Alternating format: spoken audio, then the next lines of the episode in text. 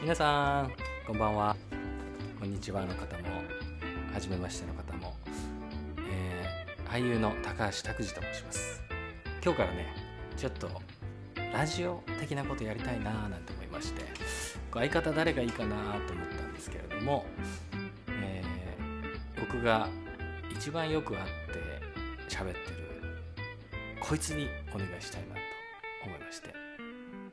どうぞ自己紹介お願いしますはい、コンサルタント西田です。何の何のコンサルタントですかあそれはちょっと話すと長くなっちゃうね話す長くなるんでそこは話せないんですがコンサルタント何がしのコンサルタントをやっている西田という男とですねいろいろいろんなテーマについて話しつつ話してるうちにそれていくんじゃないかまあ要は雑談ですねそうっすね、も軽い気持ちでね皆さんあの聞いていただけたらああもう暇だともうやることがねえとう。どうしようもない。どうしようこの10分何に使おうかそんな時にですねちょっと聞いてまあ笑ったり泣いたりね、えーそのあるかな、なるほど。 泣かせられるような話をしたりですね、えーいいね時間をね提供できたらと思ってますんではい。まあ西田と僕とはまああのあれです中学の同級生ということでそうですねね。まあ昔の友達と喋ってワイワイしてるなというのをねやっぱ中学の友達と喋ってる時って楽しいじゃん楽しい。もうその別に中学の時の思い出話なんかはしないけれどもそう、やっ、ぱあの頃に培われた、えートークのテンポうん。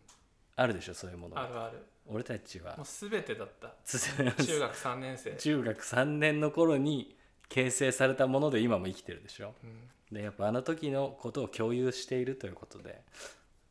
まあ楽しく話していきたいなと思ってますけれどもはい。まああの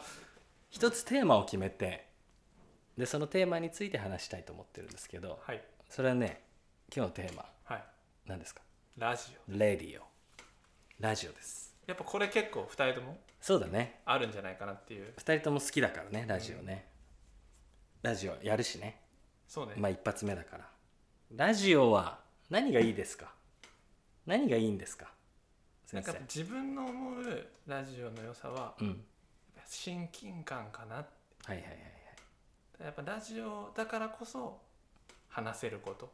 いやあるよね絶対あるんじゃないかなまあそのせいで岡村さん大変なことになったけそどうだねねあの辺はでも難しいとこだよ難しいね難しい深夜ラジオの良さでもあるけど、まあうん確かにちょっとあのなんだそんなつもりじゃないよ絶対にそんなつもりじゃないけど、確かにあれで傷つく人がいるって考えるとまあちょっと言い過ぎちゃったかなっていうところはあるけどねでも本当にその古参のうん子さん子さんの古参のうフんァンからしたら、うんまあそのよくないんだけどそれによって、やべっちが帰ってきたっていう良さもあ確かにったりとか確かにそこら辺ちょっと難しいけど子さんだから俺たちは子さんだからねそのそそれこそんなオールそドファそンだれかこらそ中学そう高ね校あのナイナイがもう愛子と一緒にやってたからそうだよねやっぱりから聞いてるからゆずとか ねそう西川先輩とかね、それはやっぱりねしょうがないんだけど、うん最近のあのラジオねいっぱいやってるじゃん、まあ、俺たちいろいろ聞いてるけどうん最近は何ですかまあ、最近っていうかまあずっとなんだけどやっぱりバナナマンかあな、ーババナナナマンナマンゴールドあーバナナマン TBS ラジオいいねバナナマンのラジオの良さは、うん本当にそれこそ雑談ずーっと雑談しょうもないことをずーっと話してますああんなにしょうもないことでずっと喋れてるってのはすごいよねすごい内容がない本本当に当に ゼゼロだもんねだから本当に友達とずっと喋ってるのの延長線っていうのを聞いてたは歯の話ばっかりしてるずもっんねとしてますインプランイントプラントの話ばっかりしてるもんねまああんだけその内容がないのに2時間話し続けられるっていうのは技術だよね技術、なかなかやろうと思ってもできないよねまあだからスタッフも含めての多分チーム感なんだと思うんですそうねあとまあ大倉さんっていう放送作家の人も含めて天才天才作天家才作家ねえ最近バナナマンはどの回が面白かったバナナマンはねこれっていうのよりは、うんあの法則があってバナナマンうのん面白い回って、うんそのさっき言ってた放送作家の大倉さん、うん放送作家って基本的にラジオだとまあ喋らない、まあ、もちろん作家なんうんでそうだねうんで横で、まあ、笑い声が聞こえたりうんうんうんするぐらいなんだけど、大倉さんもガンガン入ってきます話にそうだねであの入ってくるっていうか振ります設楽さんが振うるん、 は大倉どうなの話させるよねでうん大倉さんが暴れれば暴れるほどバナナマンの味は面白くない確 かにだからラジオだと大倉さんがエース確か日に村さんじゃない確かにそうだね日村さんはもうやっぱ常にいるからねそうれでやっぱりそんなにあのなんだろうテレビみたいにさキャラクター付けされてないじゃんそうそんなに普通の日村さんがいるか普通のら日村さんねやっぱ大倉さんは別にテレビ出てこないしあのラジオでしか登場しないしやそうっぱ登場するとパンチあるよ ねやっぱりねなんか面白くなっちゃうでまあその付き合いも長いからバナナマンは、うんうんうんうんそのいじり方とかも全部分かってるので、うんうんうんうんやっぱそこが面白い確かにあと最近はもうスタッフとかもいじり出してきちゃって、宮崎さんっていうプロデューサーがいるの、うんうんうん宮崎 P のその昔の過去の話とかをほじくり返してきたりしてまあそういうのも面白かっあたれりして宮崎さんのあれね面白かったよねあのフィアーザアフィアーザ違うやつ見てたっ「ウていう、ォねー、キング・デッド」っていうドラマの、うんそのフィアーザっていうスピンオフの回を実は見ててそれをウォーキングデッドだと思ってたっていうそれによってフィアーザという名前がついてしまあっだたあだ名がね あれ良かったよねあれ面白かったよねそういうのも含めてがやっぱバナナマンは良さかな確かにそしてやっぱりねオードリーだよねまあオードリーだよねあれすごいねもうなんか別、ちょっとキング、格だよねキングオブ感あるようね、んやっぱオードリーの凄さはあのフリートークオンリーの凄さだよあねのねめちゃくちゃストロングスタイル、うんオードリーのラジオは、うんうんあの普通のラジオで行われうるんメールが来て、うんあの生のラジオだと普通あると思うんだけど、うんうんリスナーからメールが来てうんうんメール読みますとかない、曲かけるないもう本当に2人がただ話すだけで最後にちょっとコーナーはあるんだけうど、んうもんうんう1時間半ぐらいは喋ってる2人だよずっといやさあれすごいなあれ確立したのもすごいと思うし最初っからそうだったのオードリーって自分も一番最初から聞いてたわけじゃないんだけど、うん多分聞き始めた56年ぐらい前かとか多分そうだったと思う今何年目ぐらいなんだっけ10年目あもう10年ぐらいいああなるほどやっていくうちにそのスタイル確立したのかねないかな多分 AM ラジオだけど、うんやっぱ曲かけないとかって聞いたことないし確かにあの曲は一応かかるんだけどね、うんその本人たちがかけるかとけいうるよんじりゃなくは、てねまあ、その CM とかの合間にかかるみたい流れでな、いやでもそのちょっとそれこそ話ずれるけどさうん本当あのこの前のその若林くんと山ちゃんのうん足りない2人うん本当すごかったねえっと1個前のやつ一個前のやつうんあのさよなら足りないそうそうそうあーもうあれちょっとは足りない2人の説明を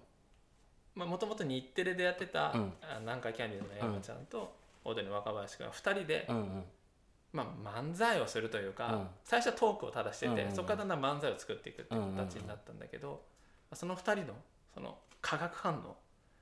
すごいよねこれはもう即興なんだよねあのもともとはね、つうん普通に作ってたのああそうなんだ漫才を、 2 2人で作って、うんあの漫才をするっていう形だったんだけど、そのさっき言ってた「さよなら足りない2人」の時は、ちょうど2人とも忙しくて、はいはい会う時間がずっとなくてああなるほど会えない会えない会えない、はいはいじゃあどうやって作るかってなった時に、あえて会わないではいはいその期間うで本番で会って、うんそこでまず漫才作る時間あります、んなるほどでそ打こちか合らわせし漫て才をします、はいはいはいっていうそのフォーマットでやろうってなってたんだはけいど、はいはいこれが、まあ、見た人は分かると思うんだけど、本番その舞台に上がってじゃあネタ作りましょうかってなったらその時にオードリーの若林がいきなり「いやもう始めようよ」っつって、まあ、一応ボタンを押すと始まるっていう設定だったんはだいけはいど、はい入ってすぐボタンを押してそっから即興を始めるっていういや漫才って即興でできるんだって思ったねみ初めて見たっていうかさいや本当しかもその5分10分じゃないからねあれ30もっとやってたかあの60分と20分かなそう二回結局2回やるんだけどもう一回もう一回やりたいっつってポンってなったもんねあれちょっとでもなんかその後のさそれこそラジオかなんかで言ってたのか忘れたけどもうその打ち合わせするつもりで舞台に出てったんだけどもう山ちゃんを見たらそれこそね蒼井優ちゃんと結婚したばっかりで、はいはいもうその面白が詰まった水風船に山ちゃんが見えてもう興奮しちゃってそう打ち合わせなんかしてらんねえもう今すぐこいつを料理したいと思ってもう気づいたらボタン押してたみたいなこと言ってたけどいや本当にいやなんかちょっと感動しちゃったあれ、なんか全部詰まってるよね笑いも詰まってるし、うんその感動もいあやるしあったしあこんな見事に最後持ってけるんだみたいなでインプロってさお芝居でもあってさうんうん何も決めずにいはいその場でお芝居するみたいなのもあるんだけど、まあお芝居はさ別になんて笑いにしならなくたってまあいいわけじゃない、うんその場でこう何かが起きればいいんだけど漫才はちゃんとそこで笑いも起こしてそうだねでオチも見事にまあでもやり方としては似てるんだよねやっぱインプロもオチ決めなきゃいけないどうやって締めるかみたいな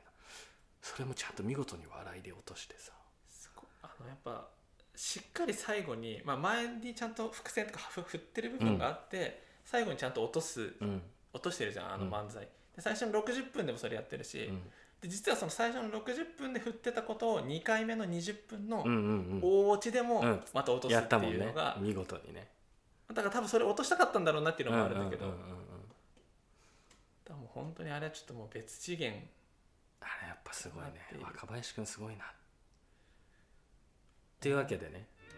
まあ、あのね僕がいろいろライブとかねいろんな場面でいろいろトークさせてもらうことあるんですけど大体その情報源は西田なんでまた皆さんに直接ね こう西田の話を聞いてもらっていろんなこと知ってますんで僕がいろんなこと質問していろんな話してもらってというようなラジオにしようと思っておりますのでまはいたちょこちょこ配信しますんでよかったらああもう暇で暇でしょうがねえや ることなくってしょうがねえやっていう時はぜひ ちょっと猪木入ってたけど最後の方ちょっと猪木さんありましたけれども聞いてもらえたらと思いますそれではまたお会いしましょうさよならさよなら